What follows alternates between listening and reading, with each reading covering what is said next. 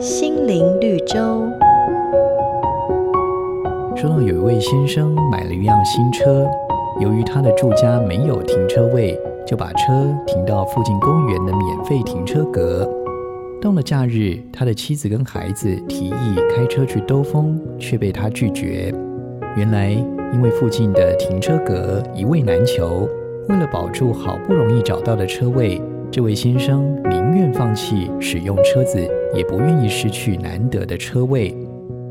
你对一件事情的执着与热忱放对位置了吗？我们生命当中是否也常发生像刚才一样舍本逐末的情形呢？圣经上说：“你们查考圣经，因你们以为内中有永生，给我做见证的就是这经。然而你们不肯到我这里来得生命。”面对信仰的时候，我们是否也只热衷于研读圣经，却忽略了应该追求生命的真道？真道不仅是知识，更应该在生活中被运用与印证。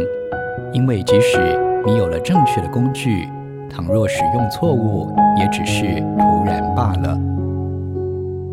每个打动人心的故事，都是驱使我们改变、让我们成长的力量。如果你喜欢我们的节目，请帮我们分享给你的朋友，也别忘了按下订阅，避免错过之后精彩的内容。瑞园银楼与您共享丰富心灵的泉源之旅。